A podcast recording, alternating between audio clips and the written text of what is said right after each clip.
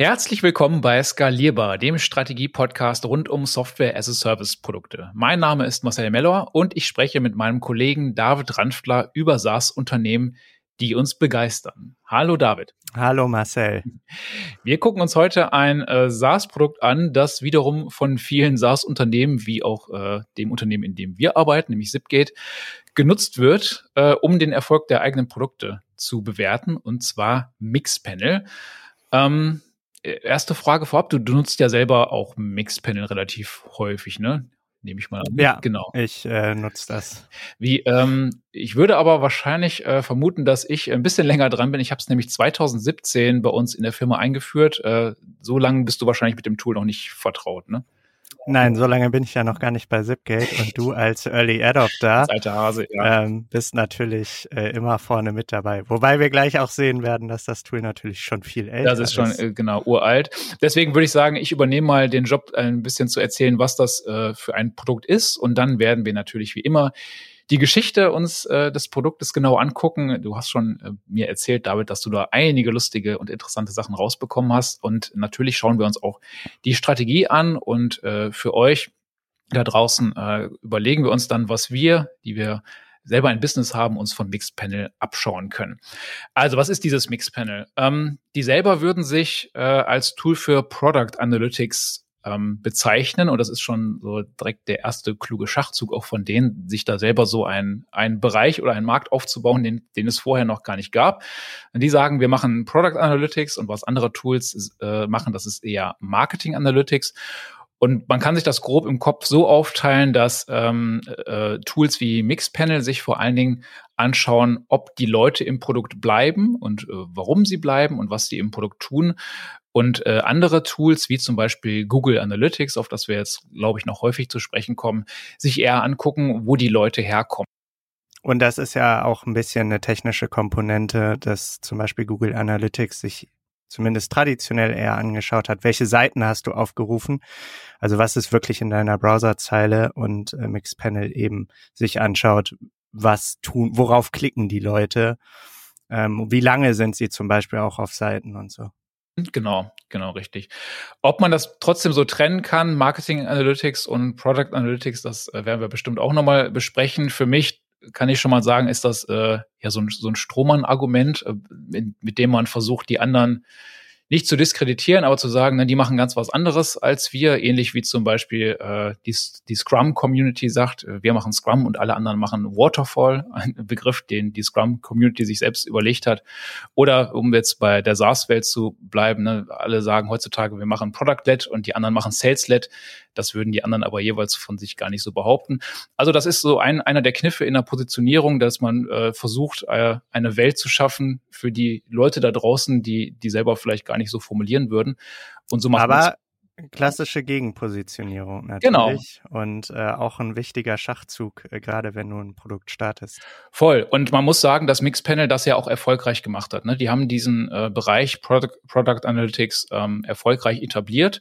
Und du hast es gerade schon gesagt, es ist äh, auf jeden Fall auch eine technische Komponente, was die anders machen. Also die gucken darauf, was die Kundinnen und Kunden im Produkt äh, machen und das tun sie durch ein paar Features, die sich, wenn ich das richtig sehe, seit Anbeginn der Zeit, also seit es Mixpanel gibt, auch nicht geändert haben. Das erste ist, wie du schon erwähnt hast, dass die nicht auf Page Views gucken, wie man das bei einem klassischen Web-Tracking-Tool machen würde, sondern die gucken auf Events. Und das kann eben ein Klick sein. Das kann auch sein, dass man eine Seite aufgerufen hat, äh, dass man gescrollt hat, äh, dass man eine Aktion durchgeführt hat, wie äh, Teammitglieder einladen oder äh, neues Board erstellt oder was auch immer. Alles, was irgendwie einen Wert hat äh, zu tracken aus, aus Sicht des Unternehmens, das ist ein Event. Und das ist technisch nachher dann schon ein ganz anderes Modell. Die haben da auch äh, eigene Technik für aufgesetzt, als das klassische Tools machen. Äh, die zweite große äh, Änderung oder äh, Neuerung, die mich damals, als ich es äh, kennengelernt hat, hab äh, so aus den Socken gehauen hat, ist, dass die nicht mit äh, Sessions arbeiten, äh, wie das äh, Tools wie GA machen, sondern mit ähm, mit einer kompletten User Journey, wo du als Unternehmen äh, dass du Mixpanel eingebaut hast, immer eine Kunden-ID mitgibst. Natürlich eine verschlüsselte Kunden-ID, äh, so dass man da, dass das datenschutzkonform ist. Aber du gibst halt bei jedem ähm, bei jedem Event, das du trackst, immer so eine verschlüsselte Kundennummer mit, sodass dann wirklich der Kunde anonymisiert über seinen ganzen Lifecycle in dem Tool ähm, verfolgbar ist und du dann sehen kannst, ne, Leute, die äh, 2014 das erste Mal die App aufgemacht haben, verhalten sich heutzutage so in ihrer Gesamtheit. Und das gibt dir dann natürlich die Möglichkeit, auch sowas wie Kohorten genau. zu analysieren. Also diejenigen, die sich letzten Monat angemeldet haben, wie verhalten die sich denn im Gegenteil zu denen, die sich in dem gleichen Monat letztes Jahr angemeldet haben.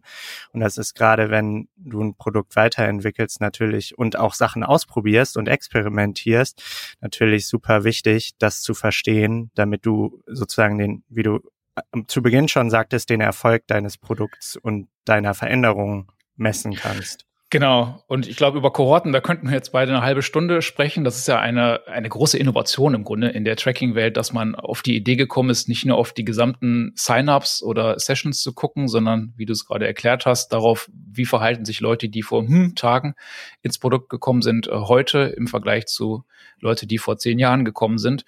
Ähm, das, da muss man im Kopf auch erstmal ein bisschen umparken, bis man das äh, verstanden hat, wie so Kohorten funktionieren, aber dann macht einem das Mixpanel wirklich sehr, sehr, sehr leicht, solche Kohorten ähm, zu visualisieren und zu erstellen. Viel einfacher als alle Tools, die ich ähm, da zum Vergleich bis jetzt ausprobiert habe. Genau, Kohorten, äh, Riesending und äh, Funnels, äh, äh, mit denen man zum Beispiel dann die Journey von einem Kunden vom ersten Kontakt bis zu einer gewünschten Aktion verfolgen kann, auch sehr leicht erstellbar. Ein genau. Punkt. Ähm, ja. Die Sorry, vielleicht muss ich mich melden oder so, wenn ich noch was. Aber äh, ist ja nicht schlimm. Ähm, ich glaube, bei den Funnels, äh, was, was Mixpanel auch empfiehlt, ist sozusagen klein anzufangen und dann das, das erste, was die empfehlen, ist zu sagen, track den Sign-up deines Nutzers und track diesen Aha-Moment. Da haben wir in der letzten Folge drüber gesprochen bei Miro, ne? Ja. Und äh, schau dir an, wie sich das entwickelt. Wie lange dauert das von A nach B? Wie viele von deinen äh, NutzerInnen schaffen das? Ähm, das ist vielleicht so der typischste Funnel, den man sich vorstellen kann, also vom Sign-up zum Aha-Moment in deinem Produkt. Ja. Ein großer Vorteil ist da, äh, das hat mich damals auch, als ich es eingeführt habe, sehr begeistert, dass du dir diese Funnels nicht im Vorhinein überlegen musst, wie das bei vielen Tools mhm. der Fall ist, sondern dass du jederzeit sagen kannst, okay, diese beiden Events ergeben aus meiner jetzigen Sicht einen Funnel und du kannst eben alles, was du irgendwie messen kannst, in diese Funnels packen. Wir nutzen das zum Beispiel äh, bei Satellite auch, um äh, unsere E-Mail-Kampagnen und deren Öffnungsrate einfach zu messen, weil das beides ja. jeweils wieder Events sind, E-Mails verschickt, E-Mails geöffnet. Ähm, das können wir äh, in einen Funnel packen und natürlich dann noch weitere Stufen danach. Zum Beispiel, äh, wenn wir sagen, wir möchten eine E-Mail verschicken, die dazu führen soll, dass nachher die Leute unsere App benutzen oder in der App was Bestimmtes tun, dann können wir daraus ein Funnel bauen und gucken, wie die verschiedenen Kampagnen performen. Also doch ein Marketing-Tool. Aha, ja, genau. Vielleicht auch ein Marketing-Tool. Ja, genau. Da kommen wir dann bestimmt auch noch gleich drauf. Äh, letzter Punkt, den ich mir noch aufgeschrieben habe, weil das äh, von Mixpanel immer wieder selber auch erwähnt wird, ist die äh, Real-Time-Komponente. Also, dass in dem Moment, wo du etwas trackst, das dann auch ein paar Sekunden später in den Dashboards verfügbar ist. Ich muss zugeben, so richtig super wichtig war mir das äh, in der Vergangenheit nicht, äh, aber vielleicht äh, hätte ich es dann doch vermisst, wenn es nicht da gewesen wäre. Man erwartet es irgendwie heutzutage, ehrlich gesagt. Also wenn man etwas trackt, dass das dann nicht erst Stunden später auf der äh, in dem Dashboard auftaucht. Vor allen Dingen auch bei der Geschwindigkeit, die du als Produktteam teilweise an den Tag legst. Ja. Ähm, und vielleicht willst du eine Veränderung, also je nachdem, wie viele NutzerInnen du hast, kannst du das ja schon nach Stunden oder keine Ahnung, wenn du Facebook bist, wahrscheinlich nach Minuten dir angucken, was das erzeugt. Ja. Und dann willst du natürlich nicht einen Tag oder so warten, bis deine Daten durchgelaufen sind. Das stimmt, ja. Es ist trotzdem, denke ich, nicht dafür geeignet, dass man sowas wie kritische Fehler oder so auf der Webseite durch Mixpanel bemerkt. Also da gibt's dann eher Monitoring-Tools. Äh, aber zumindest sofort zu wissen, was Phase ist, ist auf jeden Fall ein Vorteil des Tools. Ähm, ja, die selber sagen, dass sie äh, die Datenanalyse im Unternehmen demokratisieren. Das ist ein Wort, was mich äh, zunehmend ja, aufregt, weil es so inflationär benutzt wird von äh, Produktmenschen. Aber ähm, ich, ich kann verstehen, warum sie das sagen und sie haben auch einen Punkt. Ähm, mit Mixpanel kann wirklich jeder im Unternehmen, der einen Zugriff hat, äh, sehr schnell einfache Datenanalysen machen und äh, Fragen, die man halt so hat im Alltag. Ne, dieses Feature, das ich gebaut habe, wird das überhaupt genutzt? Kann jeder, der äh, einen Zugriff hat, äh, mit Mixpanel beantworten, ohne dass man eine einstiegige Ausbildung hat. Und das kann ich schon auch bestätigen aus dem Alltag bei mir im Team heraus. Ähm, auch die Devs müssen nicht mehr irgendwie dazu angehalten werden, dass wir Tracking einbauen. Das passiert ganz automatisch und äh, ich sehe auch ständig neue Dashboards oder Reports, äh, von denen ich noch nichts wusste, die sich äh, welche im Team erstellt haben, einfach aus einer Neugierde heraus. Und das ist schon ein guter eine gute Entwicklung, weil so Daten einen oft auch auf Ideen bringen oder inspirieren äh, zu Dingen, die man, äh, auf die man sonst nicht gekommen wäre. Genau, einerseits das und andererseits auch, hm, das sieht komisch aus, das hätte ich so nicht erwartet. Ja. Ja. Warum ähm, machen, brauchen Nutzer so lange dafür. Ich dachte, das ist nur ein Klick und dann kannst du halt auch reingehen und gucken, woran es liegt. Oder halt dir das auch als Metrik nehmen, um es zu verbessern. Ne? Also dieses klassische, kannst nur das verbessern, was du messen kannst, ähm, kommt hier natürlich sehr zum Tragen. Ja, ja, voll. Genau, was man zusammenfassend sagen kann, die haben damit schon eine neue Gattung begründet, das kann man so sagen, und ähm, ein ordentliches Gegengewicht zu Google Analytics gebildet, zumindest in dieser äh, Produktbubble. Und damit, das schon mal als Teaser, auch wirklich beeinflusst, wie sich nicht nur andere Tools, sondern eben auch der große Gegner Google Analytics entwickelt haben. Und äh, was das mit Mixpanel dann gemacht hat, ist unter anderem Thema dieser Folge. Gut, ähm, ja, damit habe ich hoffentlich einigermaßen erklärt unseren Hörerinnen und Hörern, was denn dieses Mixpanel ist. Äh, und David, du stehst in den Startlöchern, uns zu erzählen, wie das denn alles angefangen hat. Ich bin wirklich sehr ja. gespannt, weil du gesagt also hast, da gibt's, da gibt's viel zu erzählen. Auf jeden Fall, es ist wirklich super spannend und es ist, es hat auch Teile dieser ganz typischen Silicon Valley äh, Startup Stories äh, mhm. und das äh, finde ich natürlich auch immer spannend. Ähm, wir starten 2008 in Arizona. Okay. Arizona State University. Suhail Dashi, der äh, Gründer von Mixpanel oder Co-Founder, wir kommen gleich zum anderen Co-Founder, studiert dort als Computer Systems Engineer. Ähm, das heißt, ich, ich glaube, es ist ein bisschen infrastrukturlastiger wahrscheinlich, äh, aber mhm. im Endeffekt äh, CS, ne, Computer Science. Und naja, wenn du studierst, ich weiß nicht genau in welchem Semester der da war, wahrscheinlich drittes, viertes, auf jeden Fall im Bachelor, ähm, machst du natürlich Praktika. Und welchen besseren Ort gibt es, um ein Praktikum zu machen, als im Silicon Valley? 2008, wir denken vielleicht nochmal zurück. Weißt du, wann das iPhone rausgekommen ist? Ich, äh, 2006? Äh, jetzt 2007, genau. Ja. Ähm, also auch wieder echt einige Zeit her. Mhm. 2008 ist der ähm, App Store released worden. Das ist ganz interessant für gleich. Ähm, steck hier mal eine Nadel rein, da kommen wir gleich nochmal zu. okay. Ähm, okay, Sual Doshi von der Arizona State University in Silicon Valley und macht ein Praktikum bei Slide.com. Sagt dir das was? Nee, was klingt so, als ob sie Präsentationen hosten oder so? Ja, fast. So ähnlich. Ähm, Slide.com war ein Service, mit dem du Fotos auf dem Rechner erst organisieren konntest und dann auf Blogs oder ah, Facebook, ja. MySpace posten konntest. Ne? Das war damals alles noch nicht so einfach. Mhm. Das heißt, du hast das erst auf dem Rechner organisiert. Später hat Slide.com auch so Facebook-Plugins gemacht, wo du dich irgendwie um so ein virtuelles Haustier oder sowas kümmern konntest. Also so eine so, so eine Company, die so all over the äh, place äh, Stream anscheinend, ne? Hm, Bitte? Okay. Also zur Zeit von Farmville und Co. Ja, genau. Sowas kannst du dir vorstellen. Also alles Mögliche, was du als äh, ja Plugins oder Add-ons so an MySpace und Facebook stöpseln konntest. Mhm. Und ähm, genau, Sualdashi kommt dahin, ähm, hat sich wohl ganz gut geschlagen und sich auch mit dem CEO gut gehalten. Der CEO ist oder war äh, Max Levchin, also war, weil es die Firma natürlich nicht mehr gibt. Äh, Max Levchin ist äh, Co-Founder von PayPal gewesen und hatte dadurch offensichtlich eine, eine Stange Geld, die er in was stecken wollte und das war eben Slide.com. Verstehe, okay. Und Max Levchin merken wir uns auch mal, kommen wir nachher auch noch mal kurz zu. Anyway, ähm, Woran hatten die EntwicklerInnen bei Slide.com Interesse? Naja, genau das, worüber wir eben gesprochen haben. Wie genau nutzen die Menschen denn diese Produkte? wie kümmern Sie sich denn um Ihr Haustier? Wie oft kümmern Sie sich um Ihr virtuelles Haustier? Mhm. Und ähm, vor allen Dingen natürlich auch, welche Auswirkungen hat das, wenn ähm, wir was am Produkt ändern?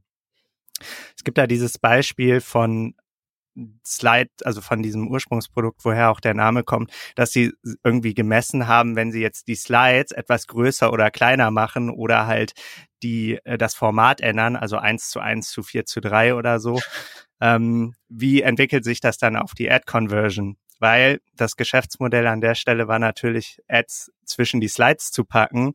Und dann interessiert dich natürlich, naja, wie muss ich die Slides denn gestalten, damit möglichst viele okay. auf die Ads mhm. konvertieren? Und theoretisch ist das was, was man heute nicht äh, mit Mixpanel messen könnte. Damals halt noch nicht. Ne? Mhm. Ähm, die haben das alles komplett selbst gebaut. Und du konntest das auch nicht mit Page Views messen, ne? weil da irgendwie Ajax und diese ganzen Web 2.0 Technologien zum Einsatz kommen. Die auch das heißt, relativ frisch noch damals waren, ne? Genau, mhm. genau.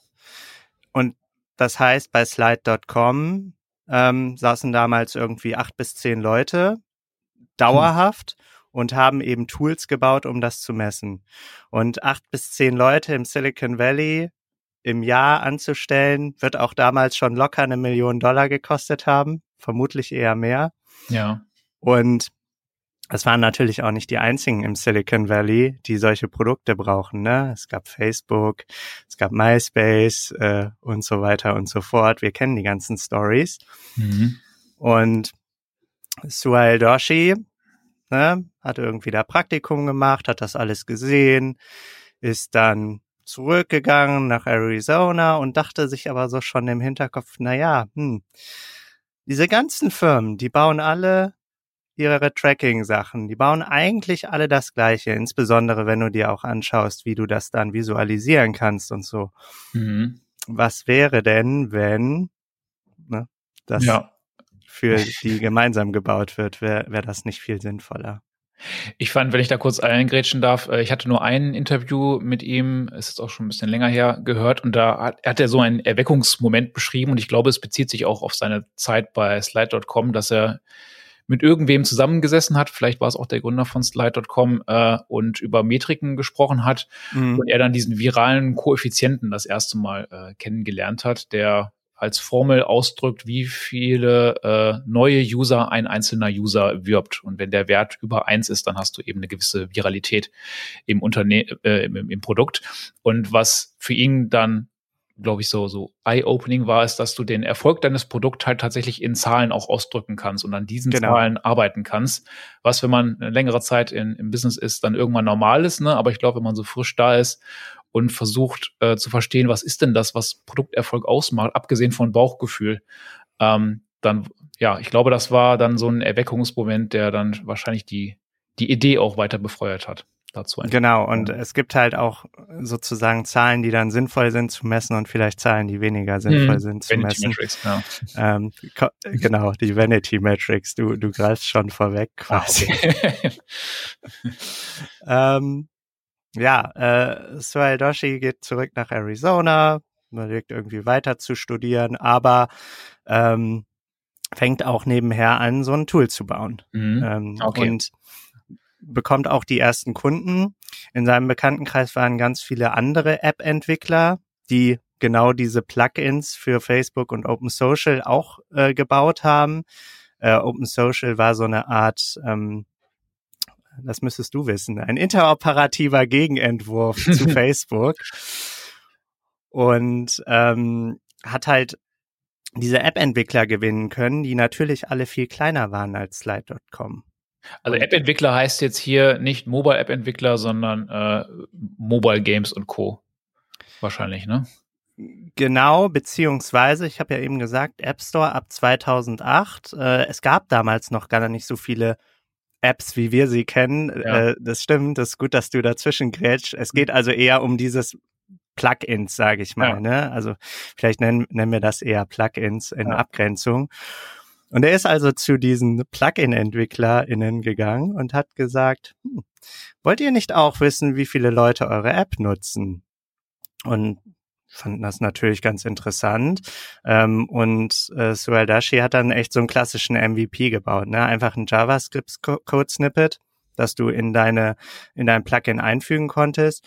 Und bei den ersten Kunden gab es auch nicht irgendwie ein Self-Service-Analyse-Tool oder so, sondern der hat eben die Daten getrackt, hat die sich abends angeguckt und hat die händisch analysiert und dann den zehn. Es gab gar kein Dashboard sozusagen. Es gab gar kein Dashboard. Also ja, die haben äh, eine E-Mail irgendwie rausgeschickt abends mit, äh, so haben sich deine Metriken entwickelt und lustigerweise auch, du hast ja eben gesagt, es wurde, wird nicht zum irgendwie Bug-Tracking oder so verwendet. Mhm. Äh, damals schon. Also der hat dann so Sachen gesagt wie, hm, auf diese Funktion klickt anscheinend gar kein Nutzer mehr, keine Nutzerin mehr. Äh, wollt ihr nicht mal nachschauen, was da ist? Und da ist dieses Realtime, diese Realtime-Komponente natürlich auch total interessant, weil stimmt, du ja. ähm, sofort siehst, wenn da möglicherweise etwas kaputt gegangen ist. Das heißt, er hat aber nicht nur die reinen Daten den Leuten geschickt, sondern auch eine Analyse und eine Ableitung von dem, was aus seiner Sicht man aus den Daten lesen konnte, mitgeliefert. Das genau. ist super spannend. Das ist dann ja schon eine Art von Consultant äh, gewesen, die, den, also was er zumindest dann für ein paar Monate oder Wochen war und hat wahrscheinlich auch eine Art Ausbildung für ihn geliefert, ne? mit äh, Daten zu arbeiten und zu gucken, welche welche Erkenntnisse man daraus ableiten kann. Spannend. Ich, ja, auf jeden Fall. Also auf jeden Fall auch ein äh, cleverer Typ. Und ähm, ja, wie ging's weiter? Er hat dann in seinem in an der, an der Uni einen Kurs besucht, diskrete Mathematik. Und es gibt da diese Story, dass er irgendwie dann so nach der, nach der Class gefragt hat, hey, hätte nicht jemand Bock an irgendwas zu arbeiten? Er hätte da sowas, schon eine Idee und alle so ne, wie das so ist, alle so, ja, vielleicht. Und mhm. sein Co-Founder war der Einzige, der so gesagt hat, boah, ich habe richtig Bock, lass mal machen. Mhm. Und ähm, dann haben sie halt angefangen, zusammen an Mixpanel weiterzuarbeiten. Wirklich so wohl klassisch in der Uni nachts, also diese klassische Studentenstory. Mhm.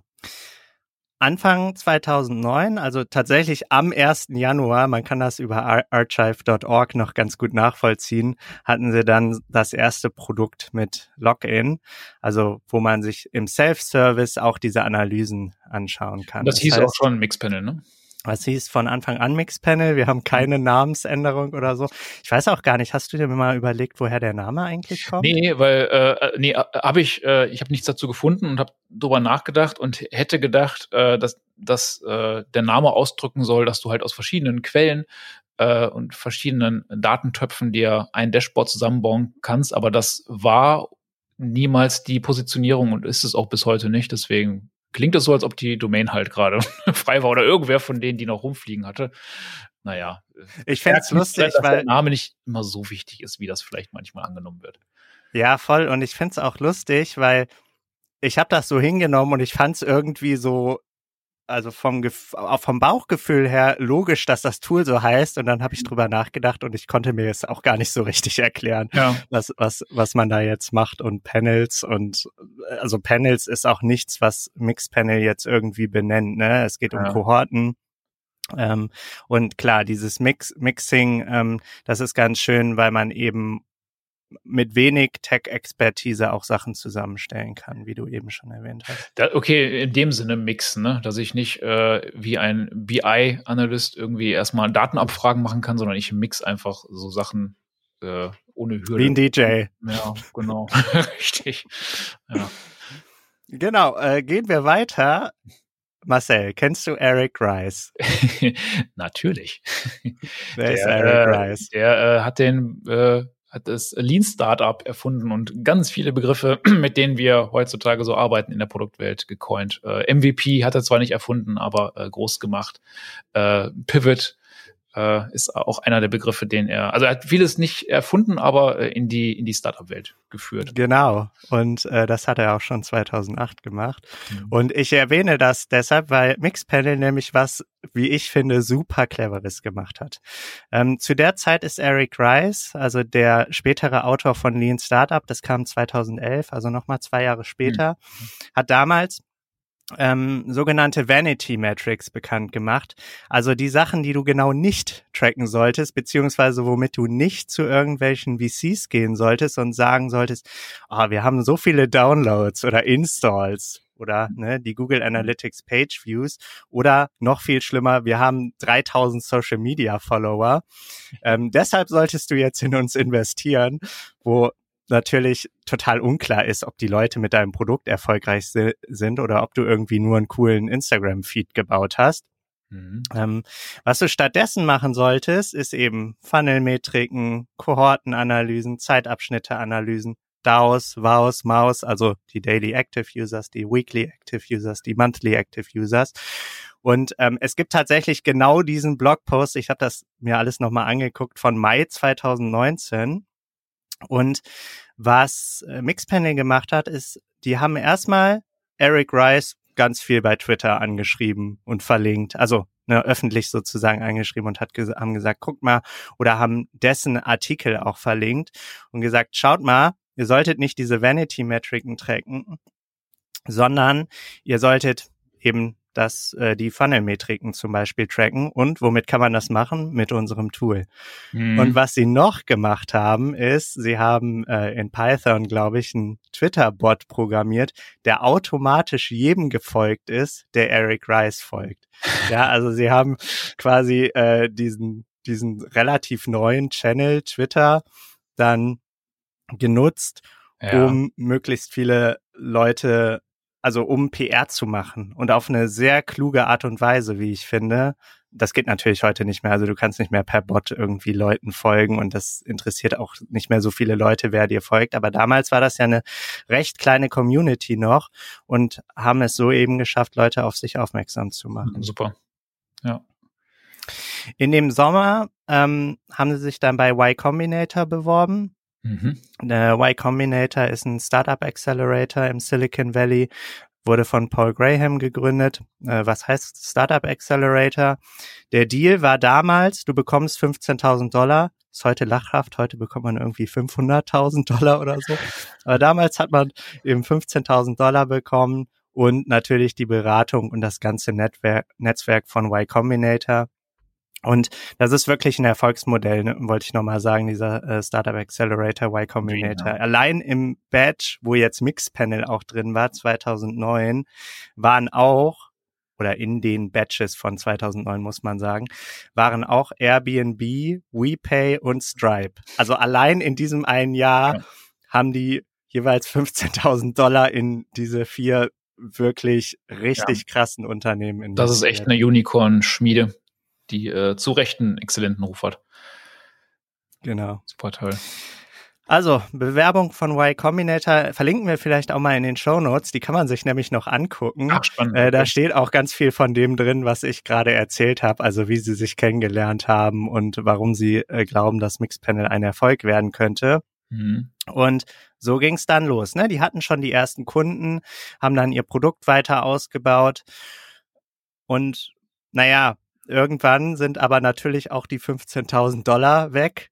Äh, sie haben da wirklich lange mit äh, überlebt, sozusagen. Ich glaube, äh, fast ein ganzes Jahr. okay. Ähm, Nach einem Jahr Müsli und äh, 24 Stunden Arbeiten pro Tag. ja, und äh, einem äh, geteilten äh, einer geteilten Wohnung mit einem geteilten Schlafzimmer sogar. Ja, also die haben da wirklich äh, sich alle Klischees ich glaub, sie haben sich sogar gecheckt. Ich weiß nicht, ob sie sich ein Bett geteilt haben, aber äh, mindestens ein Schlafzimmer. Mhm. Also der äh, Tim Trefren, sein Co-Founder und er. Und äh, das meinte ich auch eben mit, ist so ein so ein Teil der ähm, der typischen Startup-Story. Der einzige Teil, der vielleicht untypisch ist und was äh, Sohail Doshi auch ab und zu erwähnt, ist, dass sie eben nicht an einer dieser Elite-Universitäten gestartet sind, sondern an der Arizona State mhm. University. Mhm. Die 15.000 Dollar waren dann, wie gesagt, Anfang 2010 weg und es war gar nicht so einfach zu der Zeit äh, neues Funding zu finden. Und die waren echt so zwei Wochen vor, ähm, wir, wir können uns nicht mehr leisten, dieses Produkt weiter zu bauen und zu entwickeln. Und das Schöne war dann, äh, Suhail hat dann doch nochmal bei Max Levchin angefragt, also diesem ähm, CEO von Slide.com und genau der hat dann in Mixpanel äh, investiert, gemeinsam mit Michael Birch. Ähm, und ab da ging es eigentlich nur noch bergauf. Ne? 2011 hat dann Sequoia Capital nochmal anderthalb Millionen Dollar investiert, 2012 Andreessen Horowitz ähm, und 2014 nochmal Andreessen Horowitz, beziehungsweise das waren jetzt die Anführer dieser äh, Funding-Runden sozusagen. Mhm. Gab es denn danach nochmal, ich meine, ich hatte irgendwo mal was gelesen, dass danach auch noch eine Runde ja, die letzte Runde war dann 2021, also äh, gar nicht so lange her, ja. äh, mit Bain Capital und äh, wurden dann mit äh, 850 Millionen Dollar äh, bewertet. Das also quasi fast ein Unicorn. Also Unicorn ja. wäre ja eine Milliarde Dollar. Und zwar 2014 war die Bewertung? Fast genauso hoch, lustigerweise, also 800 Millionen Dollar. Ja, ja das äh, daran sehen wir schon, okay, da äh, unterwegs ist vielleicht nicht alles ganz so glatt gelaufen, mhm. wie man äh, denken könnte. Ja. Ich wollte aber noch einmal, bevor wir genau das noch besprechen, zurück. Und zwar, warum konnte denn Mixpanel so erfolgreich sein? Und ich habe das schon angedeutet, 2008 ist ja der App Store rausgekommen äh, auf iOS und auch übrigens der Android Market, heute Google Play Store auf Android natürlich. Und ich habe äh, in unseren äh, Notizen hier mal eine Grafik gepostet, wie sich die Anzahl der verfügbaren Apps entwickelt hat in dieser Zeit. Und die sind echt von 2008 bis 2017 um das tausendfache gestiegen. Ja, also sind irgendwie mit 3000 Apps oder so im iOS Store angefangen. Und dann gab es irgendwann ähm, drei Millionen Apps und äh, ganz ähnlich, das habe ich mir auch angeguckt, haben sich also auch die Downloadzahlen entwickelt. daran sieht man finde ich auch, dass Timing natürlich eine große Rolle spielt, wenn du ein Produkt releast. Wie, wie immer, ne? Bei erfolgreichen Startups. Ich kenne das Slide Deck von denen jetzt nicht, aber äh, eine klassische Folie im Pitch Deck ist ja die mit dem Titel Why Now? Also auf welchem großen Makrotrend basiert unsere Idee? Und da muss man ja schon sagen, dass die da entweder ein glückliches Händchen hatten oder wirklich einen äh, sehr gut fundierten Blick in die Zukunft gemacht haben, weil das mit den Mobile Apps, das das wäre wahrscheinlich wirklich schwer abzusehen gewesen. Also da wird schon eine Ecke Glück dabei, gewesen sein. Ähm, aber in, äh, in der Webwelt, in der HTML-Welt, auch da ging ja der Trend, wie du es auch beschrieben hast, von reinen Webseiten, die man betrachtet hat, äh, zu interaktiven äh, Web-Apps äh, mit äh, Technologien wie Ajax und Co., ne? also dass du mit JavaScript und HTML so Sachen schaffst, die sich nach einer App anfühlen. Und das zumindest hatte ich irgendwo auch mal gehört, äh, war schon etwas, was die Gründer auch so verstanden haben und deswegen diese doch sehr radikale Entscheidung getroffen haben, dass die eben nicht auf Page-Views setzen. Das klingt jetzt im Nachhinein, wie, wie so oft bei solchen äh, Geschichten, total naheliegend und intuitiv und wie schon jetzt mehrfach erwähnt, bauen die anderen Tools sich jetzt auch gerade in diese Richtung um. Das war aber damals schon äh, mutig und clever und äh, von daher absolut verdient, dass die dann auf dieser Welle groß werden konnten. Ja, total. Und man muss auch sagen, neben der Frage, ob das sinnvoll ist, ist es auch gar nicht so tr trivial, diese Events zu tracken. Mhm. Also heute machten die es einem sehr einfach als Entwicklerin, ein Event zu tracken. Du, ist es im Prinzip nichts anderes als ein Console-Log in deinen Code zu schreiben, ehrlich gesagt. Ja. Ähm, zumindest serverseitig.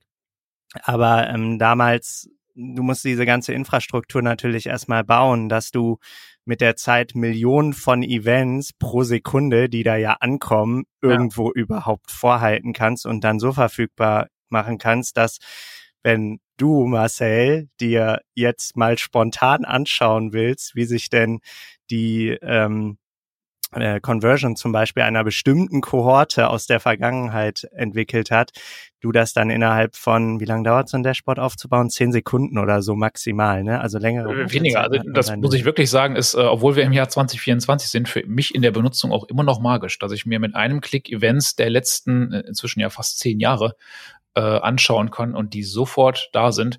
Die haben dafür auch eigene Datenbanktechnologie aufgebaut. Das ja. habe ich irgendwo mal gesehen. Ne? Also es ist schon äh, äh, Hightech und äh, nicht einfach nur äh, schlaue Sachen zusammengesteckt. Und auch das muss man auf jeden Fall honorieren.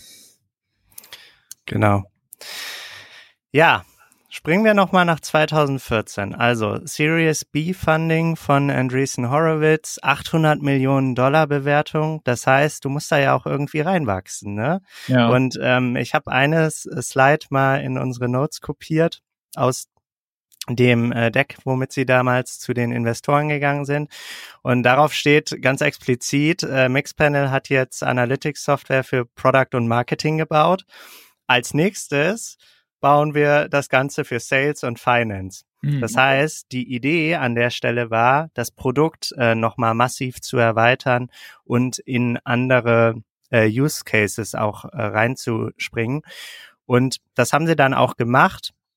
Vielleicht nicht ganz so explizit jetzt mit äh, Sales und Finance, aber was sie gemacht haben, ist nochmal an die Seiten so ja Teilprodukte dran gebaut. Zum Beispiel ähm, In-App Notifications haben sie 2014 released. Also, mhm. dass du sagen kannst, wenn User XY das und das tut, dann zeig mir das nicht nur in meinem Analyse-Dashboard an, sondern schicke dem oder derjenigen auch eine In-App Notification. Keine Ahnung, vielleicht drei Tage oder drei Tage ist vielleicht ein bisschen viel, aber eine Stunde, nachdem du den letzten Podcast gehört hast, äh, schlage doch äh, Podcasts mit äh, einer ähnlichen mit einer ähnlichen Thematik vor. Ja. Feature, was wir übrigens genauso auch äh, genutzt haben bei Satellite. Ja, das Ganz musst du gleich auf jeden Fall nochmal erzählen, weil, okay. also, äh, wir kommen jetzt erstmal noch zu ähm, A-B-Testing, haben sie auch eingebaut. Also, mhm. was, was passiert, wenn ich äh, mein Produkt wie A gestalte oder wie B, wie äh, wirkt sich das auf meine Nutzerzahlen aus und natürlich den klassischen Move von Small and Medium-Sized Businesses zu Enterprise äh, Verkäufen haben sie sind sie auch angegangen. Ja. Und ne, was passiert, wenn du so viele neue Produktlinien auf einmal aufmachst? Es wirkt sich nicht unbedingt positiv auf dein Kernprodukt aus. Und ähm, sie scheinen das auch wirklich nicht gut im Griff zu haben. Das liest man überall, damit gehen sie auch sehr offen um. Die hatten 2018 40 äh, Prozent Churn. Ich weiß nicht auf welche Zeit, aber ähm, also das, das ist wirklich, damit bist du nicht überlebensfähig, ne? Beziehungsweise vor allen Dingen nicht wachstumsfähig. Mhm. Ähm, ich glaube, das gilt für neue Accounts. Jetzt bestimmt nicht über alle Accounts hinweg. Aber ähm, und ein NPS von 15 und das ist für die USA wirklich schlecht. Also beim mhm. NPS muss man ja immer so ein bisschen auf die Kultur auch schauen. Mhm.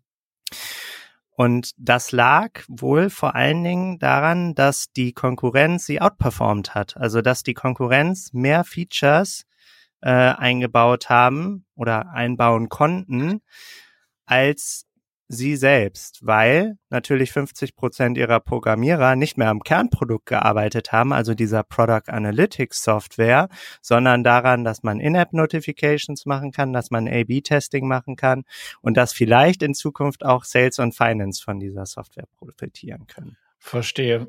Okay, dann kann ich schon äh, antizipieren, wie Sie darauf reagiert haben und äh, warum dann auf einmal Features, die auch ich als Kunde geschätzt habe, wie zum Beispiel dieses Message-Feature, äh, dann wieder aus dem Produkt verschwunden sind. Ist das so?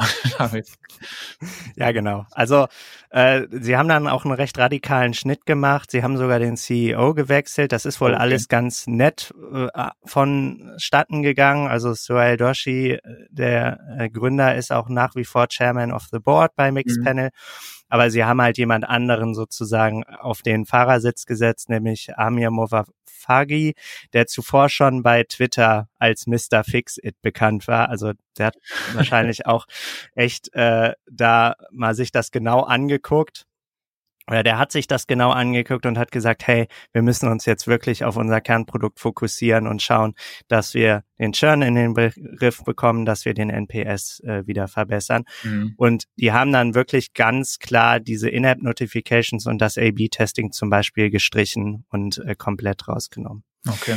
Und was ich da ganz interessant fand, es gibt ein äh, Interview mit dem ähm, CPO, also dem Chief Product Officer, zu der Zeit bei Mixpanel.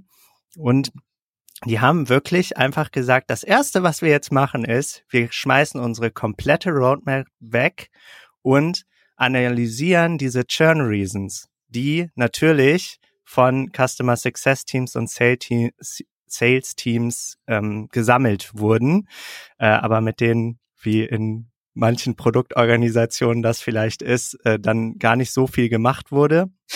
Und die haben sich das ganz genau angeguckt und haben wirklich einfach diese Feature-Liste nach ARR sortiert. Also welche okay. Kunden brauchen was und äh, wie viel ähm, Annual Recurring Revenue, ARR, ähm, hängt da dran. Und ich glaube schon, dass sie grundsätzlich auch das Problem dahinter dann verstanden haben. Also dass sie nicht gesagt haben, ah, äh, Kunde wünscht sich Feature X, da machen wir das jetzt.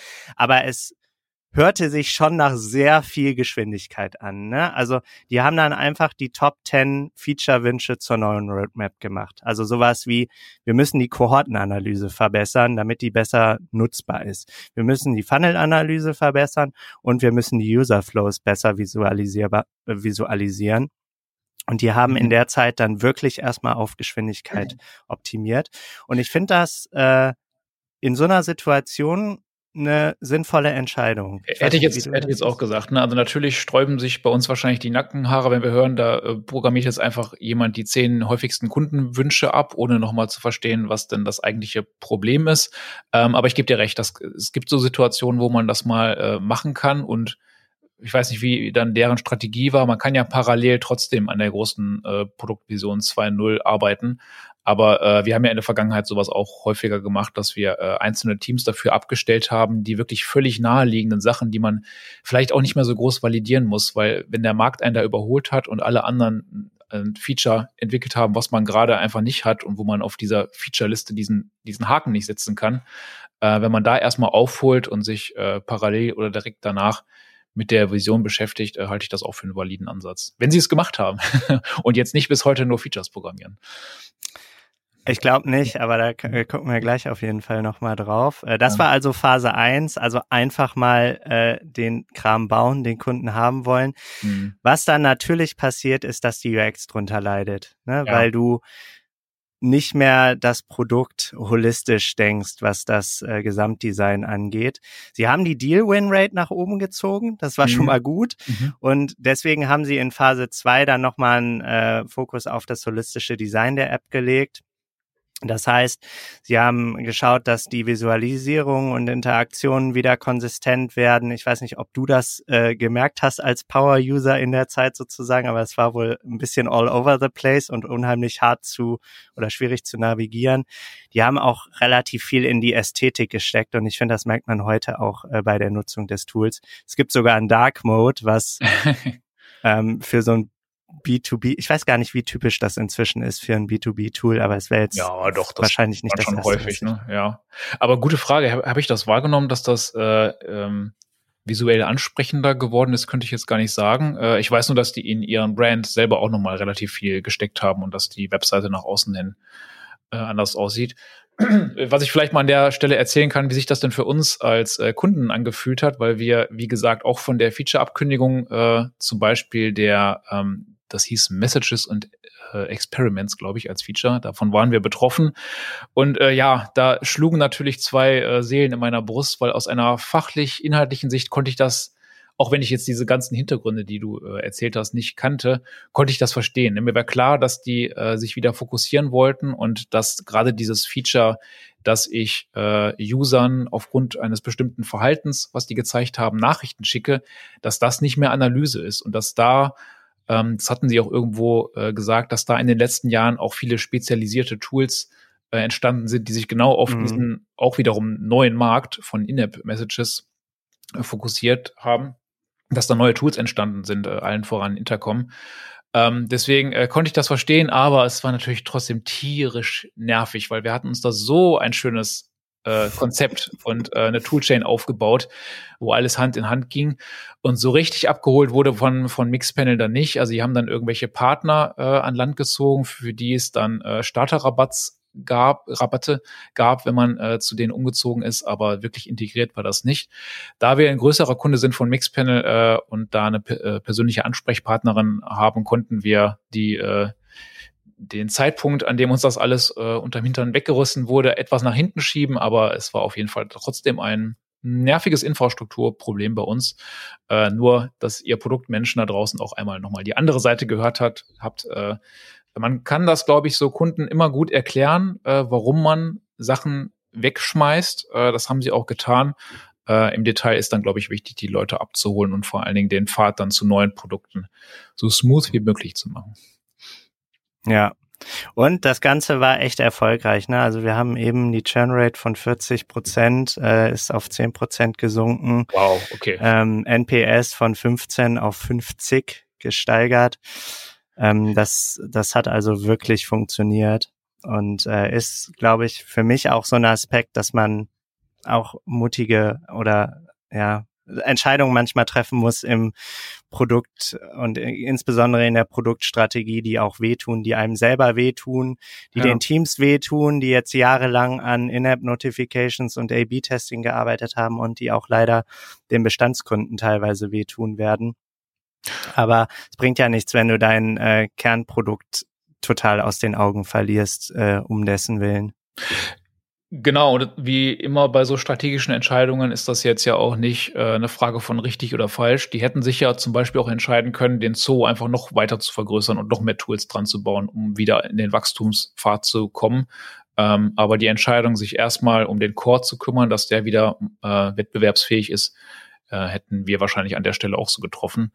Äh, ja, super, dass das so erfolgreich war. Was mich jetzt an der Stelle interessiert, ist, die haben ja im letzten Jahr dann den nächsten man könnte schon fast sagen, Pivot gemacht äh, und sind dann auf einmal doch wieder Richtung Marketing Analytics und wir gucken uns jetzt auch Webseiten an gegangen. Hast du dazu auch schon was rausgefunden? Gefunden? Ja, ich, ich zitiere mal vom äh, Presserelease aus dem Mai 2023, auf den du jetzt hier eingehst. Ja. Äh, durch die Integration von Marketing und Produktanalysen in Mixpanel erhalten Teams die Antworten, die sie benötigen, um gemeinsam eine kohärente User Journey zu gestalten. Also, hm jetzt wieder von Product Analytics hin zu Marketing Analytics auch noch. Ja. Äh, und deine Frage, waren wir da nicht schon mal? hm, was ist diesmal anders? Ich habe mir ein bisschen Gedanken drüber gemacht. Das ist jetzt natürlich nicht äh, irgendwie historisch belegt oder so. Aber ähm, ich glaube, der erste Unterschied ist, die haben ein sehr viel höheres Budget, um das zu fanden. Ne, die haben heute sowas wie den drei- oder vierfachen äh, ARR von damals. Mhm. Gut, die hatten natürlich damals diese äh, Kapitalspritze durch Andreessen Horowitz, muss man auch bedenken. Aber ich glaube, sie haben schon mehr Raum, um Dinge auszuprobieren und auch ihr Kernprodukt weiter äh, am Laufen zu halten. Es könnte auch sein, dass die Mitbewerber gar nicht mehr so nah dran sind wie damals zeitweise. Das weiß ich nicht 100 pro. Ich glaube, du hast dich ein bisschen mit dem Markt Wie, wie meinst du denn nah dran? Also dass ich sozusagen damals dann einfach zu einem anderen Produkt switchen konnte, das genauso gut war. Ach so. Hm. Und ich glaube, was auch äh, beachtenswert ist, ist, dass sie sagen, dass schon heute die Hälfte der User in Marketing-Teams unterwegs sind. Und ich glaube, dass äh, Produkt und Marketing auch einfach enger zusammengewachsen sind, auch noch mal in den letzten fünf Jahren, ja. dass du also den Nutzer, die Nutzerin viel enger begleitest und das auch innerhalb der Organisationen diese Teams wieder enger zusammenwachsen und dass das nicht irgendwie ist, naja, der eine schaltet halt Plakatwerbung und der andere kümmert sich darum, dass das Auto vernünftig fährt. Also, ne, um mal ein Beispiel aus der Automobilindustrie zu nehmen, ja. sondern dass das ja mhm. insbesondere im digitalen Bereich und im SAS-Bereich eben ein ganzes, eine ähm, kohärente und zusammengefasste User Journey sein sollte, wie sie auch schreiben. Deswegen hatte ich den Begriff ja ganz zu Anfang auch so ein bisschen kritisiert. Ne? Product Analytics müsste eigentlich äh, alles umfassen, vom ersten Kontaktpunkt bis zum Kauf und auch darüber hinaus, weil natürlich die erste Frage, wenn dir äh, Marketing-Leads zuschustert oder Neukunden ist, was ist denn die Qualität der Leads? Und das bezieht sich nicht nur darauf, ob die nachher kaufen, sondern auch wie treu die äh, im Produkt sind und wie lange die bleiben, weil all das nachher äh, den Return on Invest beeinflusst. Und deswegen ist es eigentlich super genial, wenn du äh, einen User von A bis Z äh, verfolgen kannst. Und äh, ich gebe dir recht, dass das wächst eigentlich immer mehr zusammen. Ähm, Und damit sind wir eigentlich tatsächlich auch schon beim Markt. Ne? Also da könnten wir jetzt, jetzt mal ein bisschen eintauchen, in welchem Umfeld sich heute Mixpanel denn so bewegt. Das ist schon auch etwas anders als äh, zu dem Zeitpunkt, als sie gestartet sind, weil da war es wirklich, das haben wir jetzt gesehen, revolutionär und neu. Ähm, wenn die jetzt selber ihre äh, Konkurrenten benennen würden, dann habe ich jetzt äh, in vielen Interviews äh, und äh, Texten vor allen Dingen drei gehört, und zwar Heap, Amplitude und Pendo, die ich mir auch alle äh, unabhängig von dieser Folge schon mal jeweils angeguckt habe, weil man natürlich wenn man beim Mixpanel viel Geld äh, lässt, auch zwischendurch mal guckt, was es denn noch so für Konkurrenten gibt. Ähm, die sind witzigerweise alle zu einer sehr ähnlichen Zeit gestartet, zwischen 2012 und 2013. Und das passt zu der Geschichte, die du auch gerade so hochgezogen hast, ne, dass so bis 2013, 14 das bei Mixpanel so richtig äh, durch die Decke ging, die Bewertungen äh, stiegen, äh, als ob es keinen Morgen gäbe und dann das so ein bisschen abflachte und das wird sicherlich auch daran gelegen haben, dass dann jetzt äh, erstmalig Konkurrenz mit auf dem Markt war. Und wenn man sich die Webseiten heute anguckt, dann äh, muss ich zugeben, sieht das für mich alles aus wie Mixpanel. Also die versprechen das Gleiche, ne? also die gleichen Kernfeatures, die mhm. wir gerade für Mixpanel genannt haben, äh, stehen auch bei denen auf der Webseite. Die, äh, die Webseiten sehen gleich aus, äh, die Dashboards haben die gleichen Features. Das ist schon ähm, sehr das gleiche Produkt und ich konnte jetzt nicht feststellen, dass einer von denen äh, Mixpanel aber mit einem bestimmten äh, Mehrwert ist, den Mixpanel nicht hat äh, dass die sich da irgendwie versuchen, über Features oder ein anderes Versprechen abzugrenzen, sondern das ist Stand jetzt schon relativ ähnlich. Ähm, und diese Entwicklung, die du gerade beschrieben hast vom Mixpanel, dass die jetzt eingesehen haben, sozusagen, eigentlich müssten wir die komplette Journey äh, des Users äh, tracken und das dem Unternehmen möglich machen. Diese Einsicht ist im Grunde bei den Tools auch eingekehrt. Ähm, deswegen sagt zum Beispiel Heap, dass die äh, versprechen the complete understanding of your, of your customers digital journeys, äh, also die komplette Journey mitzutracken.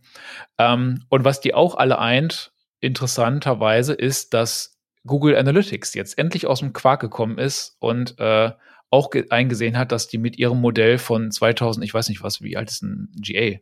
Auch, auch 2000 Keine Ahnung. oder sowas. Also, ne? das ist ja auch irgendwas, was die Anfang der 2000er haben. müsste genau, es ja also sein. Wie, wie alle erfolgreichen Google-Produkte ist es ja gar nicht von Google, sondern die haben äh, irgendwas aufgekauft. Also das ist mindestens 20 Jahre alt. Ähm, ähm, genau, und äh, GA4, die vierte Version von Google Analytics, ist im Grunde Mixpanel, muss man sagen. Also die haben da, was äh, lange Zeit das einzige Pendant zu Mixpanel in der Google-Welt war, die Google Firebase Analytics Suite. Mhm. Äh, die haben sie jetzt vereinigt mit äh, dem klassischen Web-Tracking-Tool Google Analytics und äh, das checkt die ganzen Boxen, die du gerade ähm, für Mixpanel beschrieben hast. Also es ist eventbasiert statt, äh, dass ich äh, Page-Views tracke und es ist auf den User bezogen, anstatt, äh, statt dass ich äh, Sitzungen, die auf Cookies und so weiter basieren.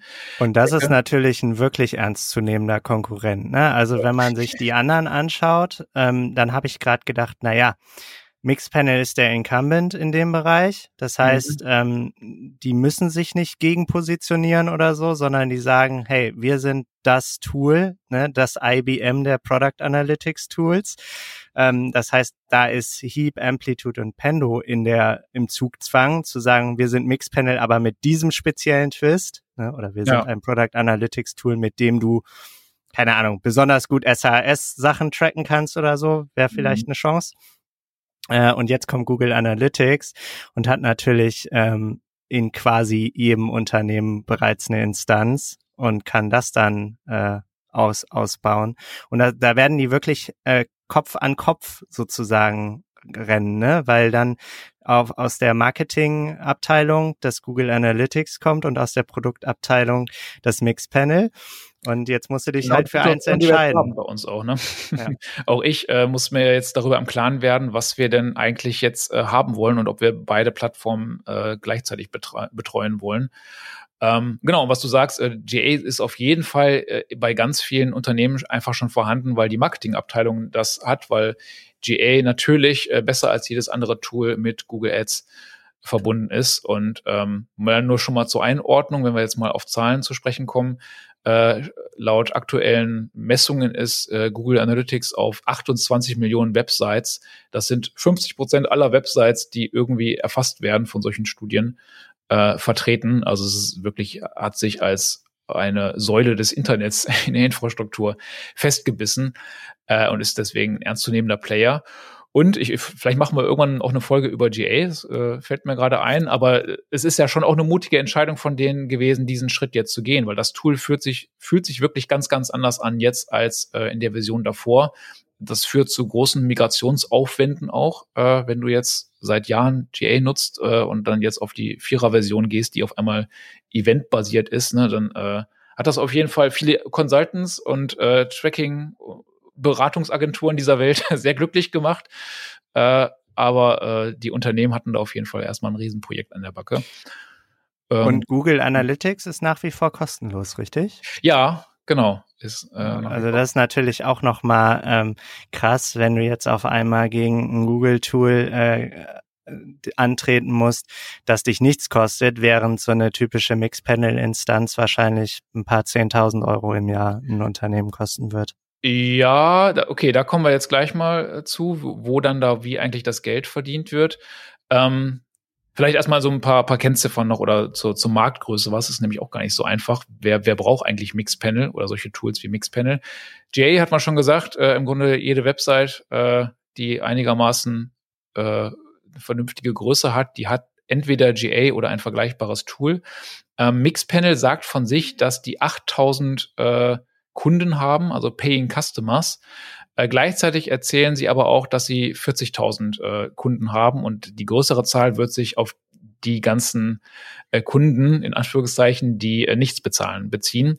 Ähm, da, zu diesen 40.000, da gibt's auch mehrere Zahlen und Mixpanel hat es, wie gesagt, auch einmal selbst erzählt ähm, in einem neulichen Interview. Äh, die Hälfte davon kommt aus den USA, das hatte ich noch gesehen. Also äh, die haben zwar schon vor Jahren Offices in äh, verschiedenen europäischen Städten aufgemacht, aber sind wie wahrscheinlich auch die anderen Tools eher noch in den USA zu Hause. Ähm, und ich hatte gerade schon die drei äh, größeren Mitbewerber äh, genannt, die sind da in sehr ähnlichen Sphären unterwegs, äh, bezogen auf die zahlenden Kunden. Also Amplitude ist überraschend klein dann, die hätte ich jetzt größer erwartet, mit 2400 Kunden, aber Heap äh, Analytics hat 10.000 und Pendo hat äh, 8.700. Also da ist jetzt keiner, der so richtig äh, der Outlier ist und äh, du hast gerade Mixpanel als Incum Incumbent bezeichnet. Das merkt man jetzt in den Zahlen auch nicht mehr so, ne? dass die da irgendwie ja. weit ab äh, vom Schuss sind, sondern äh, das, das ist gerade auch äh, in dieser Nische der Produktanalyse äh, ein Kopf-an-Kopf-Rennen. Und ja, Nische, ich, ich weiß es ja auch nicht, wie groß man den Markt sehen soll. Ne? Ich würde ja sagen, alle, die irgendwie digitale Produkte haben, äh, ich glaube, bei nicht digitalen Produkten wird es schwer, Mixpanels zu, zu nutzen, aber alle, die digitale Produkte haben, das ist Software as a Service, aber auch jedes andere Geschäftsmodell, äh, dass du mit digitalen Produkten fahren kannst, braucht sowas wie Mixpanel. Ähm, aber wahrscheinlich gibt es noch einen großen Anteil von Unternehmen, die sich entweder in-house was zusammengebastelt haben, also genau das Problem, was Mixpanel eigentlich tackeln möchte, oder das einfach ignorieren und im weitgehenden Blindflug da unterwegs sind, weil sie sich noch nicht so professionalisiert haben. Ähm, eine Zielgruppe auf jeden Fall, auf die wir gleich auch äh, wahrscheinlich zu sprechen kommen, sind Startups, weil denen als erstes klar ist äh, oder die verstehen, wie wichtig Metriken sind und die, dass man die auch von Anfang an äh, im Blick haben muss. Ähm, und deswegen haben die Startups auf jeden Fall als Zielgruppe äh, auch auf ihren Webseiten adressiert. Ich habe auch das Gefühl, die Größe von so von dem SAS-Markt ist mir persönlich gar nicht so klar. Vielleicht ja. müssen wir für die nächste Folge da mal noch mal ein bisschen rein recherchieren. Ja. Ähm, allerdings, Software is eating the world und es werden bestimmt nicht weniger. Also ich glaube, es werden eher mehr Tools und äh, Softwarelösungen auf den Markt kommen, die genau das äh, brauchen. Und ich glaube, dieser Teil des Marktes zumindest ist noch ein, ein Wachstum, eine Wachstumsstory ja. für Mixpanel. Würde ich auch sagen. Jo, genau, du hast gerade schon gesagt, ne, man zahlt bis zu, äh, man zahlt viele 10.000 Euro pro Jahr für Mixpanel. Ähm, auf der anderen Seite gibt es ja auch den Free-Tarif. Vielleicht tauchen wir da mal ein, wo denn eigentlich das Geld herkommt bei Mixpanel. Magst du da was zu sagen? Genau, also zum Geschäftsmodell, äh, das haben wir ja gesagt, wollen wir uns auch immer ein bisschen angucken. Mhm. Äh, was bedeutet eigentlich äh, Geschäftsmodell? Ich, also das ist einerseits, ähm, wie du sozusagen Geld bezahlst. Das ist bei SAS-Lösungen relativ klar. Ne? Das wird in den seltensten Fällen irgendwie über Ads oder so monetarisiert, sondern in der Regel eben ähm, einfach indem die nutz, die, die Unternehmen, die das Tool nutzen, dir äh, pro Monat oder pro irgendwas Geld überweisen, kommen wir gleich zu.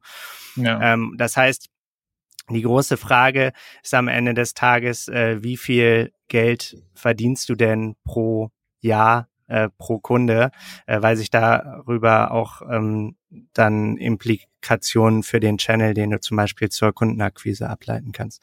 Deswegen schauen wir uns das an. Und was bei Mixpanel, ich habe mir mal einen Teilbereich sozusagen von dem Geschäftsmodell für Mixpanel rausgesucht. Äh, was ich da sehr interessant finde, ist die Value Metric. Also die Frage, wonach rechnest du denn ab? Und wir kennen mhm. ganz viele Tools, die pro NutzerInnen abrechnen. Also mhm. Miro letzte Woche, Slack, ähm, alle Tools. Und das ist dann auch die ähm, Geschichte, wo du ähm, kollaborierst, also wo du Netzwerkeffekte erzeugst durch mehr User, äh, rechnen eigentlich pro User ab. Das ist bei Mixpanel jetzt nicht so. Ne? Also da gibt's keine riesigen Netzwerkeffekte pro Person, die da auf die Dashboards gucken kann. Und deswegen sind die gestartet mit Events. Das mhm. heißt, mhm. die haben, die sind zu dir gegangen, Marcel, und haben gesagt, hm, wie viele äh, Events hast du denn? Also wie oft klicken denn deine User? Ah, okay, eine Million Mal im Monat, dann zahlst du bitte Betrag X dafür. Mhm. Mhm. Und ähm, vielleicht mal ganz blöd gefragt, als sie dich gefragt haben, wie viele Events hast du denn pro Monat, konntest du das beantworten? Äh, selbstverständlich äh, nicht. Und wir haben dann irgendwie uns für einen relativ hohen Wert entschieden erstmal. Genau. Das heißt, ähm, wir kommen gleich mal dazu, was so eine gute Value Metric ausmacht. Aber Events sind schon mal insofern blöd, weil du nicht einfach hingehen kannst und deinen Kunden fragen kannst, naja, wie viel davon hast du denn, sondern der muss das dann irgendwie erstmal herausfinden. Mhm. Ähm, deswegen ist äh, Mixpanel dann übergegangen zu Monthly Tracked Users. Mhm. Und das ist sehr nah dran an den typischen Maus, also Monthly Active Users. Und wenn ich dir die Frage stelle, Marcel, wie viele Monthly Active Users hast du denn? Genau, die kann ich äh, beantworten und wir wurden auch äh, auf dieses Modell umgestellt. Also das habe ich noch miterlebt, dass die den Umzug gemacht haben. Genau. Und auch hier haben wir so eine Art 180-Grad-Wendung nochmal, denn heute ähm, tracken sie wieder nach Events. Und ich komme gleich auch nochmal dazu, warum das vielleicht sogar ja. sinnvoll mhm. ist. Ähm, vorher einmal, was macht denn eine gute Value Metric aus? Eine gute Value Metric macht einmal aus, ist sie vorhersehbar? Also kannst du als Kunde ungefähr vorhersehen, wie viel das sein wird, weil sonst begibst du dich in so eine Situation, wo du total abhängig von deinem äh, Supplier bist und überhaupt nicht weißt, okay, diesen Monat bezahle ich 10 Dollar, nächsten Monat bezahle ich 1000 Dollar. Wie soll ich das denn jetzt ähm, in mein ähm, Budget irgendwie einplanen? Das heißt, du willst mhm. eine Vorhersehbarkeit. Das ist das Erste. Das Zweite ist, du willst eine Akzeptanz auf Kundenseite haben. Also ist das für den Kunden irgendwie logisch, was du da abrechnest? Mhm. Oder fragt er sich, hä, haben die sie noch alle? Ähm, warum sollte ich denn jetzt dafür bezahlen? Das ist gerade bei SAS-Tools manchmal gar nicht so einfach, weil das hat natürlich äh, in der Regel äh, Zero Marginal Cost, also keine Kosten, dieses Tool zur Verfügung zu stellen. Deswegen richtet sich das in der Regel am Wert, den du als äh, Endkunde daraus ziehst dann ähm, ist das Ganze nachvollziehbar. Also kann ich das überhaupt tracken und abrechnen? Äh, weil wenn du das nicht messen kannst, dann wird es schwierig. Also wenn wir jetzt als Telefonieanbieter zum Beispiel sagen würden, wir ähm, wollen in Minuten abrechnen, aber wir wissen gar nicht, wie viele Minuten du telefoniert hast, dann ist das natürlich äh, unmöglich. Und ähm, ist das äh, sozusagen auf verschiedene Unternehmensarten, insbesondere was ihre Größe angeht, skalierbar. Also kriege ich von großen Unternehmen, die das Tool sehr ähm, extensiv verwenden, auch mehr Geld als für, von kleineren Unternehmen. Ähm, genau. Und jetzt wollte ich einmal dazu, warum vielleicht diese Event, dieses Event-based Pricing, was sie, wozu sie dann übergegangen ist, gar nicht so doof ist im Vergleich zu den Maus. Ich habe gerade gesagt, die Maus sind besser, was so eine Nachvollziehbarkeit angeht. Das hast du mir gerade bestätigt. Ne? Genau, ich würde sagen, es ist, äh, es macht es dem Kunden leichter, sich erstmal für einen Tarif zu entscheiden, ohne groß in die Recherche gehen zu müssen. Genau. Und ich glaube, was so ein kleines Problem von Mixpanel war, ist, dass das nicht unbedingt dich als Kunden incentiviert, die richtigen Dinge zu tun. Weil was du ja machst, wenn du einfach pro Monthly Active äh, User ähm, bepreist, ist, dass du sagst, dann track ich einfach alles. Und was ich merke bei uns in der Mixpanel-Instanz ist, dass das die, die Übersichtlichkeit des Produkts total stört. Also du hast auf einmal alles Mögliche getrackt, aber du findest nicht mehr das, was du eigentlich haben willst. Und ich glaube, mhm. was das Event-Based Pricing macht, es incentiviert dich als Kunden, das zu tracken, was du wirklich wissen willst. Und das wird tatsächlich auch in der Doku von denen so propagiert. Und ich könnte mir vorstellen, das ist jetzt aber nur, ähm, naja, ähm, gemutmaßt, dass die teilweise das Problem haben, dass die Kunden ihre Instanzen so überladen und einfach alles tracken. Plus, das erzeugt natürlich auch noch Kosten auf deren Seite, weil die diese ganze Infrastruktur dafür hoch äh, bereitstellen müssen. Ähm, dass sie gesagt haben, eigentlich ist insgesamt doch das bessere Modell, die Events äh, zu tracken. Ja, also das, das, könnte eine Erklärung sein. Ich habe da noch ein bisschen andere Sicht drauf. Ähm, wenn ich mir das Pricing anschaue, äh, dann habe ich das Gefühl, die wollten diese Begrenzung von Events oder MTUs eigentlich komplett raus aus dem Pricing haben, weil die haben irgendwo auch gesagt, äh, genau, als wir äh, mal wieder umgestellt wurden von äh, MTUs wieder mhm. zurück auf äh, Events oder zumindest uns angeboten wurde, dass wir das tun könnten, ähm, habe ich einen Blogpost gesehen, wo die meinten, 98 Prozent der User kommen mit dem Volumen aus, was im kostenlosen Plan äh, drin ist. Da sind, ich weiß nicht, wie viele Millionen Events äh, da drin sind mhm. pro Jahr, aber damit kommen quasi alle Mixpanel-User aus. Trotzdem zahlen natürlich wesentlich mehr als nur die zwei Prozent der User äh, für die bezahlten ähm, Tarife. Deswegen ist es offensichtlich gar nicht die Zahl der Events oder MTUs oder was auch immer, also irgendwas Volumenbasiert, Volumenbasiertes, was die Leute in die Premium-Tarife zieht, sondern es sind Features. Und das äh, ist ja auch ein Weg, ne, dass du von diesem Volumen als Metrik wegkommst und sagst, im Tarif äh, 2 bekommst du mehr Produktivität oder mehr was auch immer. Und da wird's dann schon fuzzy, weil am liebsten möchtest du ja genau diese, äh, diese äh, Radiometric, die du beschreibst, so über alle Tarife haben, dass du sagst, okay, offensichtlich wird äh, meine Produktivität oder die Zahl der Dashboards oder irgendwas Greifbares wird einfach immer besser von Tarif zu Tarif. Ähm, und das haben sie jetzt auch nicht. Also wenn ich mir das Pricing anschaue, dann ist das halt das, was viele äh, SaaS-Unternehmen da draußen haben, nämlich eine Feature-Tapete, die äh, einfach immer länger wird äh, je mehr du pro Monat zahlst. Ähm, aber es scheint trotzdem ähm, ansatzweise zu funktionieren, weil sich Leute offensichtlich für den bezahlten Tarif entscheiden, um zum Beispiel bessere Integration zu haben oder mehr Dashboards erstellen zu können, ähm, obwohl sie noch lange nicht äh, an dieser Grenze der Events äh, dran sind. Ja, ja, ähm, deswegen, also dies, ich, äh, du hast gerade gesagt, ein Seed-basiertes äh, Pricing, das, das geht nur mit Netzwerkeffekten gut. Äh, das stimmt, volumenbasiert macht ja, das macht man ja oft auch aus einer Not heraus, ne? Das äh, wie bei uns äh, Minuten oder wenn du heute ein Hoster bist, du kannst jetzt nicht unendlich Volumen verschenken. Äh, deswegen musst du das irgendwie einpreisen. Ich persönlich ist jetzt so eine Geschmackssache, finde eigentlich äh, so, dass man ein bestimmtes Kundenproblem löst und das auf eine immer bessere Art und Weise, je mehr, je mehr Geld du nimmst. Das finde ich irgendwie elegant, aber es ist auch echt schwer zu erfüllen. Ja, und gleichzeitig äh, auch, äh, die werden Kunden ganz unterschiedlicher Größenordnung haben. Ähm, mhm. Weißt du, die werden Kunden haben, die haben vielleicht, äh, keine Ahnung, 1000 MTUs und welche, die haben 100.000 oder eine Million MTUs.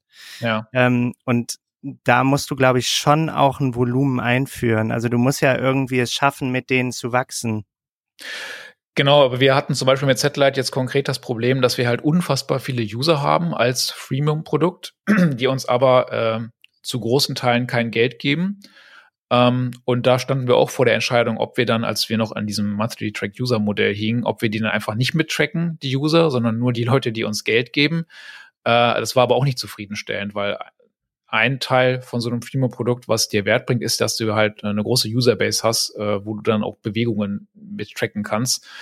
Ähm, und da hatte unsere Ansprechpartnerin dann auch gesagt, ja, gerade das ist das eine Problem dieses Modells, ne, dass halt Leute, die viele User haben, äh, ähm, da relativ schnell in so ein Limit rutschen. Deswegen sind wir mit dem eventbasierten Modell ähm, besser bedient. Und äh, das hatte ich jetzt noch gedacht, wenn du jetzt wirklich das auf Marketing Analytics ausrollst, dann hast du natürlich das Problem, dass dann noch nicht mal nur alle drin sind, die ein Sign-up bei dir mhm, machen, genau. sondern quasi alle, die die Webseite besuchen. Und dann geht das ja auf einmal total durch die Decke, diese Monthly Tracked Users Geschichte. Stimmt, das, das könnte heißt, sein, dass äh, die das im Hinterkopf schon hatten, ihren kleinen Pivot und das ja. deswegen auch umgestellt haben. Ja, genau. Ähm, ich glaube, damit haben wir äh, ganz kurz, ganz gut verstanden, wie die äh, Geld verdienen und wie die ihr Pricing geschnitten haben. Ähm, was spannend jetzt nochmal ist, und das wäre dann der Bereich Channels, wie die denn eigentlich an neue Kunden kommen, ähm, vor allen Dingen auch seit dem äh, Pivot. Ähm, Meinst du, wenn sie nicht gerade Twitter-Bots machen? Ja, wenn sie nicht gerade Twitter-Bots machen. Das war ja ein Growth-Tech, der wirklich schon jetzt wieder äh, Ewigkeiten her ist. Und äh, ich muss sagen, äh, das ist mir nicht ganz klar. Ich habe mich da ein bisschen eingelesen und auch versucht zu verstehen, wie wir da. Achso, ich habe noch gar nicht erwähnt, wie wir denn eigentlich zum Mixpanel gekommen sind. Ne? Also wir als Zipgate. Äh, witzige Geschichte. Ich war 2017 in San Francisco und zwar nicht bei, bei der WWDC, die war nebenan, aber da habe ich kein Ticket mehr für bekommen. Und dann meinte mein Kollege, ach, das sind nebenbei immer so tolle Konferenzen, die sind mindestens genauso gut. Und dann bin ich mitgefahren und habe mir eine Konferenz neben der tollen WWDC. Wie, also deine Kollegen sind zur äh, WWDC genau. Und ich war dann das. in so einem sch schlechten Hotel in, äh, äh, in komischen Konferenzräumen äh, auf einer Konferenz, die wirklich nicht gut war. Äh, muss ich leider sagen. Das ist wahrscheinlich deren Geschäftsmodell. Während ja. der WWDC eine Parallelkonferenz. Das ist wie diese äh, schlechteren Clubs, die neben den guten Clubs aufmachen, wo dann die Leute hingehen, die nicht reingekommen sind. Ungefähr das Feeling kam da auf, ja, genau. Also, äh, falls ihr auch nochmal in die Versuchung, ah, nee, jetzt gibt's ja gar keine Vorortkonferenz äh, mehr vom, von Apple, ne? Also, falls es das wieder gibt, ähm, naja, das war auf jeden Fall in, äh, war gar nicht in San Francisco, in San Jose war das. Und da, jetzt habe ich auch den Bogen, äh, gab es aber einen, einen einzig guten Talk von einer Gründerin einer Podcast-App. Ähm, 2017 war das, wie gesagt, und die hat dann äh, die ganze Zeit von ihren Kohorten erzählt äh, und Funnels gezeigt. Und ich habe die ganze Zeit gedacht, boah, wie, wie macht man denn sowas? Äh? Ähm, und dann hat sie nebenbei erwähnt, dass sie das mit Mixpanel gemacht hat. Und das war für mich der Moment, mich mit diesem Tool zu beschäftigen. Ähm, und aus dieser Welt, äh, das haben wir noch gar nicht erwähnt, kommt auch eine große Userbase von Mixpanel, nämlich aus der, der Mobile-App-Welt. Mixpanel war eben lange das einzige Tool, um äh, eine Mobile-App sinnvoll zu tracken, weil die auch dafür ein SDK hatten. Ähm, äh, Mixpanel hat lange versucht, dann auch von diesem Image so ein bisschen wegzukommen, dass die eben nicht eine reine Mobile-App-Tracking-Solution sind, sondern für alles, was Produkt ist. Aber das wird auf jeden Fall, wie du es auch beschrieben hast, äh, die, die ersten Jahre des starken Wachstums geprägt haben. Aber wo kommt das Wachstum jetzt her?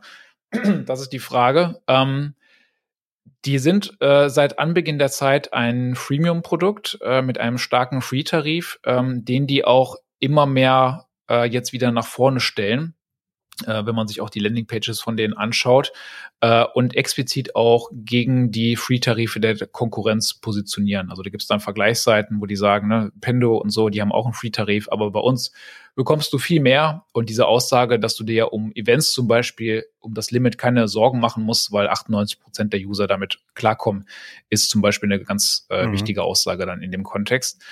Ähm, eine wichtige Zielgruppe, die wir jetzt auch schon erwähnt haben, über die die wachsen offensichtlich, sind Startups. Ähm, das ist in deren Website-Copy und so immer wieder äh, erwähnt und die haben dafür auch ein Startup-Programm. Und das ist schon, äh, ja, das ist schon eine Hausnummer, weil wenn du die Kriterien erfüllst als Startup und die sind nicht schwer zu. Die wahrscheinlich sind, äh, du musst in Y Combinator sein. Nee, nee gar nicht. Also du, äh, die äh, zielen vor allen Dingen darauf ab, dass du nicht schon super durchfinanziert bist und zwei ah, okay. die hast, sondern äh, ich glaube unter acht Millionen äh, Funding insgesamt äh, und darfst nicht länger als fünf Jahre existieren. Also echt nicht schwer zu erfüllen. Du musst einfach ein Startup sein, äh, was nicht schon frei von Geldsorgen ist. Ähm, und dann bekommst du einen Credit für äh, die nächsten zwölf Monate von 50.000 äh, Dollar. äh, also super hoher Wert, den man aus meiner Sicht echt schwer äh, ausgeben kann für Mixpanel. Deswegen soll das wohl einfach sagen, du kriegst zwölf Monate kostenlos Mixpanel. Und selbst äh, egal, wie, ja. wie viel Wachstum du hast äh, und ob du den super teuersten Tarif bräuchtest, äh, du wirst uns kein Geld geben müssen in den ersten zwölf Monaten. Ähm, und das ist ja ein spannendes Thema, so, so Startup-Programme aufzuziehen. Äh, da habe ich auch schon oft mit Kollegen drüber gesprochen, ob das sinnvoll ist. Ähm, eine Sache kann man hier er erwähnen oder einen großen Kritikpunkt bei so Startup-Programmen ist ja, dass sich das doch gar nicht lohnen kann, weil 90 Prozent der Startups ja fehlen. Und dann hast du halt in ganz viele Startups investiert und denen das Produkt geschenkt und auch in Marketing äh, investiert, aber dann gibt's die nachher nicht.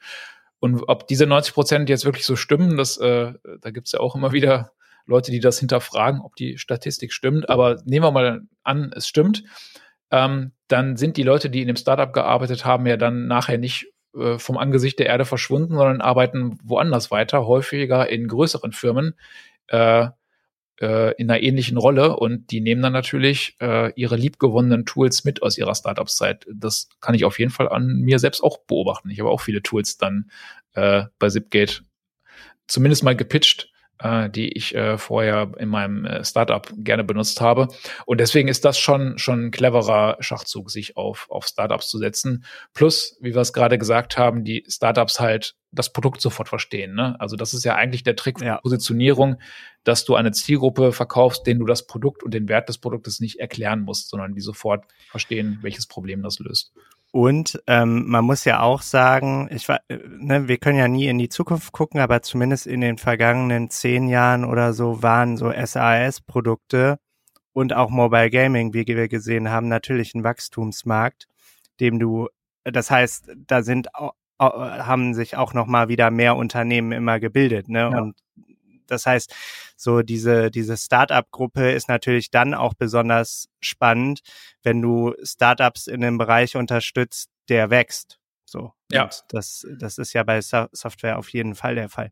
Die haben ja sogar noch was krasseres gemacht. Die haben, ich finde, so wirklich das klassische PR-Spiel eine ganze Zeit lang gespielt. Ne? Also die haben sowas gemacht wie, ähm, äh, wie, wie nennt man die, Reporter ähm, gebrieft, so was sie machen und haben dann äh, Artikel schreiben lassen oder ne, vorgeschlagen, keine Ahnung, dass ähm, Andreessen und Mixpanel äh, Call for an End to Bullshit Metrics gibt es zum mhm. Beispiel den mhm. Artikel. Ne? Also wo es genau darum geht, dass diese Vanity Metrics ja nichts wert sind und ähm, dass sowohl VCs als auch Startups nur noch darauf setzen. Das heißt, du kannst ja eigentlich gar nicht mehr anders als als neues Startup genau diese Dinge auf einmal messen, weil du ja sonst auch gar keine äh, eine Chance mehr hast bei den VCs. Ja. So, ne? Und wenn du diese Story sehr schlau weitererzählst und sozusagen echtes PR machst und alle darüber lesen und alle auf einmal wissen, dass das Schlauste doch ist. Persönlich, ja. Der, der genau. Ja, weil er natürlich, also ja, das ist natürlich auch so ein selbst äh, replizierendes System, weil er ja da rein investiert ja, hat. Super. Weißt du? ja, Und der hat im Prinzip gesagt, na ja, wenn du äh, auch willst, dass ich in dich investiere, dann schau als erstes mal zu, dass du genau diese Metriken trackst und du könntest das natürlich mit Mixpanel machen. Ja. Also das fand ich auch noch eine total interessante Move sozusagen. Ja, super. Ja, und ich muss sagen, da scheint zumindest so ein bisschen die Luft raus zu sein. Also wenn ich solche Geschichten höre und auch das mit dem Twitter-Bot und so, das sind ja alles Sachen, wo die sich äh, auch in der Community der Produktmenschen äh, und Startup-Gründer positioniert haben. Ähm, das macht die Konkurrenz also nach allem, was ich so wahrnehme, besser. Ähm, also mhm. ich habe da zum Beispiel Pendo äh, auf dem Schirm. Äh, die kannte ich äh, lange bevor ich begriffen habe, dass die eine Analytics Suite haben, äh, kannte ich die schon, weil die zum Beispiel äh, die Mind the Product äh, Konferenz gekauft haben. Also sind jetzt äh, der Veranstalter. Ja. Das ist ja die eine der großen Konferenzen für Product People. Ähm, die haben wirklich gute, erfolgreiche Kurse zu Produktmanagement. Da habe ich auch schon einen gemacht zum Thema äh, Product-led Growth. Und wie gesagt, dann erst habe ich begriffen äh, durch die Mails von denen, dass die noch äh, ein Produkt überhaupt anbieten. Ähm, und auch der CEO, äh, der Ted, äh, Todd Olson, äh, der ist so eine kleine Lichtgestalt in der Szene. Äh, ich habe den jetzt zum Beispiel jetzt im Oktober äh, auf dem Web Summit äh, wieder gesehen. Ähm, der, der weiß schon, wovon er spricht. Und natürlich, subtil kann er dann direkt immer sein Produkt pitchen, wenn er darüber spricht, wie man gute Produkte gestaltet. Deswegen, das macht äh, Mixpanel schon so ein bisschen. Also die haben äh, eine große Slack-Community, habe ich irgendwo gesehen, mit 7000 Leuten.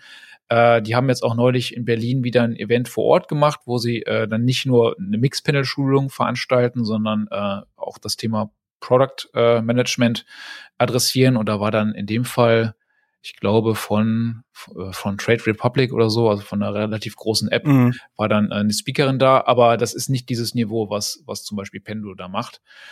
Ähm, und auch bei, bei dem Bereich Content, was ja auch ein naheliegender Channel oft ist für, für SaaS, Buden äh, scheint da nicht viel los zu sein. Also die hatten zum Beispiel mal so ein Lexikon zu Begriffen wie Retention.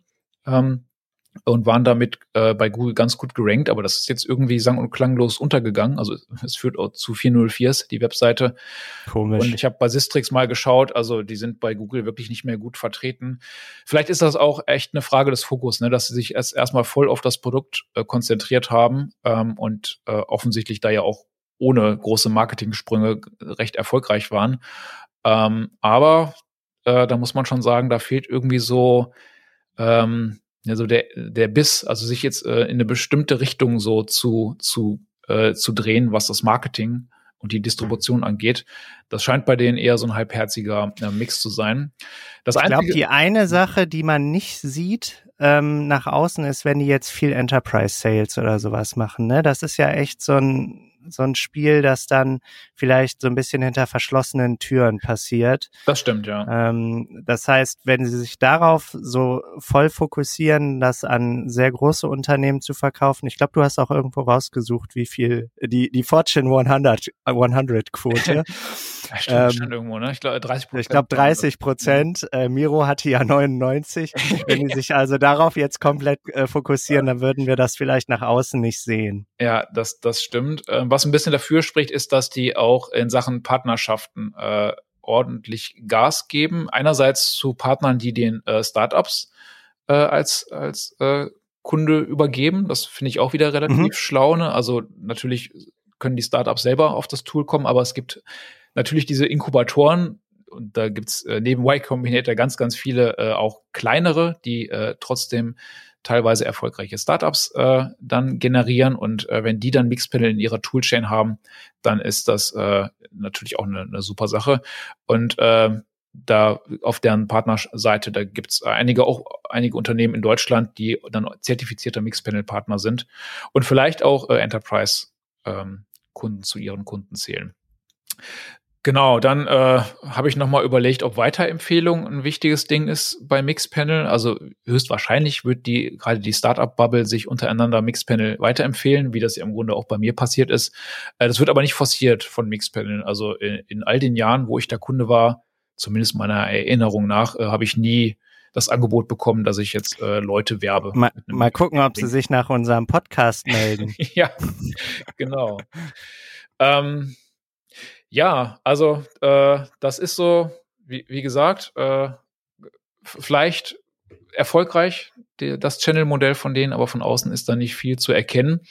Hm, hast du dann Hörerinnen und Hörer, wenn Sie was wissen, äh, also wenn genau. ihr was wisst, äh, sagt doch Bescheid. Ja. Äh, nee, ich habe da auch nicht eigentlich nichts mehr zu ergänzen. Also ich habe halt historisch fand ich diese Channel-Geschichten ganz spannend. Also diesen recht offensichtlichen PR-Move äh, mhm. fand ich spannend, dass man das auch als SAS-Unternehmen für Startups so spielen kann. Insbesondere wenn du dann so ein ähm, ja äh, so ein sich selbst verstärkendes System schaffst mit Andreessen Horowitz. Und diesen Twitter-Move fand ich total lustig und smart einfach. Ja. Ähm, ja. Aber das ist, wie du auch schon sagst, jetzt natürlich zehn Jahre und mehr her. Ja. Ja, dann könnten wir so langsam mal den Sack zumachen und äh, uns einer Gesamtbewertung nähern. Würdest du investieren, David? in Mixfan. Würde ich investieren. ähm, ja, ich habe mir da auch drüber Gedanken gemacht. Ich sehe halt nicht so richtig den Mode. Ne? Mhm. Also ähm, es gibt dieses, äh, dieses Buch äh, äh, Seven Powers von Ham Hamilton Helmer, das äh, finde ich sehr cool, also auch ein Lesetipp direkt noch nebenbei. Und der sagt halt, es gibt eigentlich sieben Möglichkeiten, wie du ein Mode aufbauen kannst. Also ein äh, Burggraben um dein Geschäftsmodell herumziehen kannst, den keiner überwinden kann. Mhm. Das ist am Anfang sowas wie eine Gegenpositionierung und das haben sie ja gemacht. Also sich gegen Google Analytics zu positionieren, das funktioniert aber natürlich jetzt gerade erstmal nicht mehr, weil sie ja ähm, ja sehr erfolgreich geworden sind und wogegen sollen sie sich positionieren?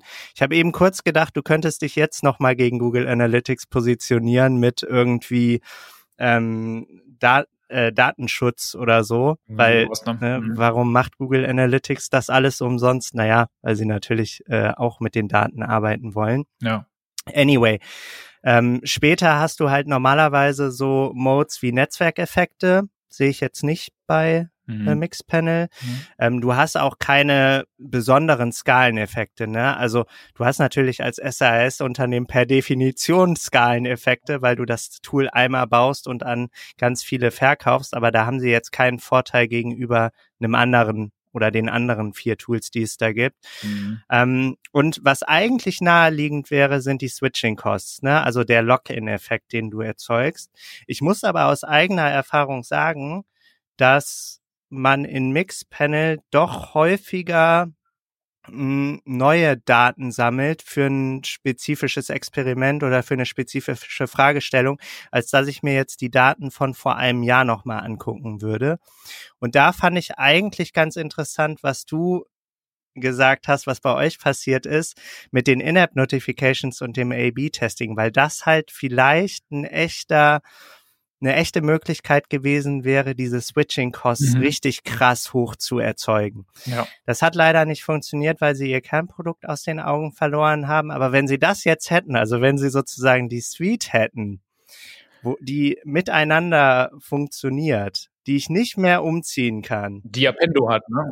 Okay, ja, also mhm. ich habe mich gar nicht so sehr mit Pendo beschäftigt, aber das ist so das, wo ich mhm. sagen würde, okay, mh, mm, ich das ist bestimmt ein, also ne, es ist offensichtlich ein super erfolgreiches Unternehmen, ne, mit fast ja, eine Milliarde Euro Bewertung. Und das muss man erstmal schaffen, also nicht falsch verstehen, aber ich frage mich, warum jetzt nicht Pendo kommen kann und sagen kann, wir nehmen euch einen signifikanten Teil eurer Kunden weg. Ähm, aber zur äh, Bewertung muss man ja auch sagen, man kann ja gar nicht in Mixpanel investieren, ist ja eine Private, Private Company nach wie vor. ja.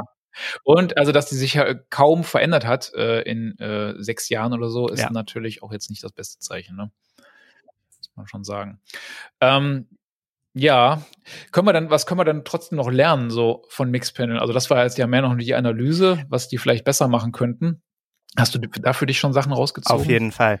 Also ich hatte das Thema Fokus nochmal. Also dieses, mhm. Äh, naja, wir haben dann halt in drei andere Produkte investiert und haben unser Core-Product aus den Augen verloren. Da muss man echt aufpassen, wenn man als äh, Produktmanager tätig ist. Und man muss eben sehr überlegt diversifizieren. Und wenn man das macht, muss man, glaube ich, echt gut im Auge behalten, was mit dem Kernprodukt passiert. Mm, und das ist manchmal, glaube ich, gar nicht so einfach, weil du merkst das im Zweifel erst, wenn es zu spät ist, wenn du es nicht ähm, aktiv managst. Das ist das ja. eine Learning, das ich mitgenommen habe.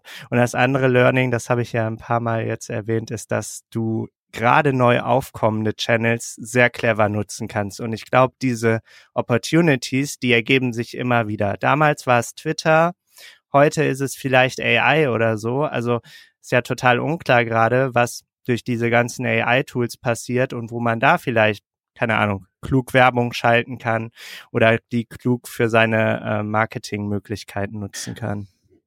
Ähm, ja, bin ich äh, total dabei. Äh, ich habe noch mal überlegt, was hätten die denn 2012, 2013 machen müssen, als sie eigentlich den Höhenflug hatten und was wäre der nächste sinnvolle Schritt gewesen, als dann Pendo, Heap und Amplitude auf den Markt kamen. Ähm, eigentlich gibt es ja nur zwei Möglichkeiten, äh, um dich dann gegen den, gegenüber dem Wettbewerb zu behaupten. Entweder du entwickelst dein Produkt in eine Richtung, die dir dann äh, ein USP gibt, äh, möglichst einen unkopierbaren äh, den, äh, den, du, den du auch für ein paar Jahre hast. Oder du versuchst halt, das Produkt zumindest auf dem gleichen Niveau zu haben wie deine Konkurrenz, aber im Marketing und in der Channel-Strategie äh, da irgendwas Unkopierbares zu machen und dir da äh, einen Stream zu erschließen, den dir auch wieder keiner nachmachen kann. Ähm, und das haben sie halt beides nicht so richtig gemacht. Also die hätten im Produkt ähm, das hinkriegen können, äh, zum Beispiel dadurch, dass sie das weitergemacht hätten mit diesen vielen äh, Add-ons, aber natürlich hätten sie es auch trotzdem gleichzeitig schaffen müssen, die, die Hygiene-Features, die sie selbst erfunden haben, auch so zu pflegen, dass sie weiter marktfähig sind. Äh, oder sie hätten halt sagen können, okay, wir haben jetzt diese Gattung erfunden, wir sind da weiterhin zumindest gleich auf mit dem Wettbewerber, aber wir gehen jetzt richtig ins Marketing rein und äh, keine Ahnung, voll Enterprise Sales, das ist jetzt unsere Strategie, oder wir äh, versuchen jetzt in der Startup- und Produkt-Community so richtig Fuß zu fassen. Äh, da hat den aber gefühlt Pendo das äh, Wasser abgegraben. Ähm, aber eines von beiden muss, man's mach, muss man machen. Natürlich, theoretisch geht auch gleich, beides gleichzeitig. Ähm, aber das ist nicht passiert. Praktisch ja meistens leider nicht. Meistens also genau. sie haben ja, man muss ja sagen, sie haben das ja versucht, ne, mhm. mit diesen ähm, äh, Produkten, die dieses Produktökosystem zu entwickeln. Ja. Und äh, ich fand das, also ich finde jetzt auch, wo wir drüber gesprochen haben, rückblickend, das eigentlich einen sehr coolen Move. Sie haben es halt operativ anscheinend nicht geschafft. Achso, du meinst den Move, äh, sich zu erweitern, das, das von. Ja. Mhm, genau, weil. A-B-Testing, In-App-Notifications ja, und so weiter. Auch, auch sich erstmal zu fokussieren, das ist auf jeden Fall valide, ähm, aber das äh, ist jetzt ja auch schon wieder vier Jahre her, mindestens, ne? Und jetzt ja. muss halt der nächste Schritt sein und jetzt steht halt GA vor, vor der Tür. Ähm, das ist für die alle jetzt ein Problem. Deswegen haben die auch alle, äh, habe hab ich glaube ich gar nicht erzählt, alle haben Vergleichsseiten zu Google Analytics und äh, wie man von Google Analytics zu Amplitude oder Heap kommt und zurück. Ähm, deswegen äh, eint die auf jeden Fall dieses Problem. Äh, ich bin mal gespannt, was da auf jeden Fall äh, die nächsten Jahre so bringen werden. Es könnte aber auch sein, dass das gut für die ist. Weißt du, wenn Google jetzt auf einmal sagt, hey, eigentlich ist das, wie ihr tracken müsst, das Eventbasierte und äh, dass alle Marketer mitbekommen, und äh, dann auf einmal sagen, ah, okay, aber Google Analytics ist ja gar nicht das einzige Tool dafür und wir brauchen eigentlich was, das X tut. Was du gesagt hast, ne, wir sind Google Analytics, cool aber mit einem gewissen Edge. Das ist natürlich ja. für die Positionierung und Vergleichbarkeit erstmal super, wenn du nicht viel erklären musst. Das stimmt, ja. Genau, und das wäre jetzt mal ein allgemeines Learning, gar nicht auf Mixpanel äh, speziell bezogen, aber auf den Begre Bereich Analyse. Ähm, Akquisition und Produkt beziehungsweise Retention zu trennen, war für ein paar Jahre lang okay, aber eigentlich sind es immer zwei Seiten der gleichen Medaille, weil du zu jedem äh, Kunden, den du akquirierst, auch nachher wissen willst, wie der Kunde sich denn schlägt im Produkt. Ähm, und dann können sich die beiden Seiten inspirieren. Ne? Also Marketing lernt dann vom Produkt, welche Kunden die eigentlich akquirieren sollten und äh, andersrum gibt es auch Learnings.